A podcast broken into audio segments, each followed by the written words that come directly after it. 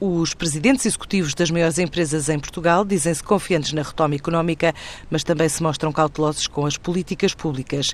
Esta é uma das principais conclusões do CEO Views, um estudo que a consultora Deloitte realiza por ocasião do Investor Relations and Governance Awards, que vai na edição 30.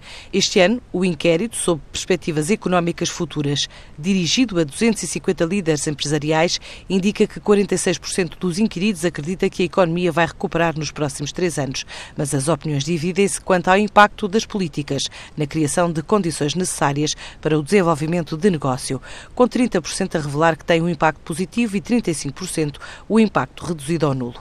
É o que realça João Marrão, o sócio da Deloitte. Parece-nos a nós é que eh, os empresários veem a escala europeia e a escala global como fatores atrativos sentem que há uma que a economia mundial, a economia europeia está a crescer e, portanto, eles vão seguir no fundo esse, esse crescimento, mas estão relativamente ou céticos ou desconfiados sobre as políticas públicas que estão a ser ou podem vir a ser praticadas. Tem a ver com o que nós denominamos são as políticas públicas domésticas, eh, relacionadas com a área fiscal, com a área de mercado de trabalho, com a área toda de regulação e, no fundo, com o contexto legal é que as empresas têm que operar. Isso claramente foi o, o risco enfim, mais pontuado ou mais identificado pelo conjunto de CEOs. E depois, logo a seguir, vem aquilo que nós chamamos de stress no sistema bancário e logo de seguida enfim, o dinamismo da procura interna. Portanto, este eu diria que são o contexto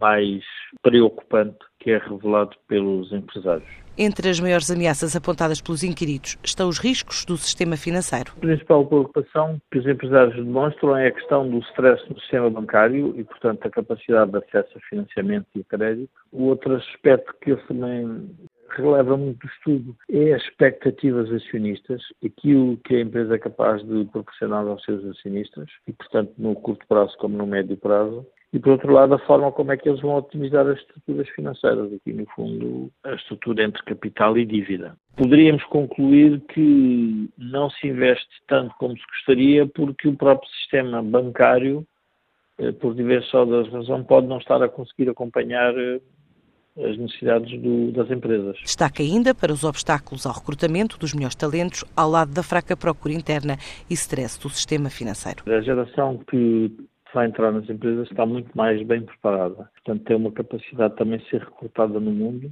Portanto, isso as empresas uh, percebem. E, por outro lado, uh, há aqui um conflito entre aquilo que as empresas estão disponíveis ou são capazes de fazer para recrutar e atrair esse talento e para o manter e a realidade em que elas se movem. E, portanto, isso percebe-se do questionário. Pode haver aqui um tema de desfazamento, se quisermos, temporal entre o que as empresas precisam e o que elas têm para oferecer. O estudo indica também que a maioria defende uma estratégia de longo prazo para o projeto europeu, ainda um orçamento comum que reduza as diferenças competitivas entre Estados-membros e uma harmonização fiscal competitiva.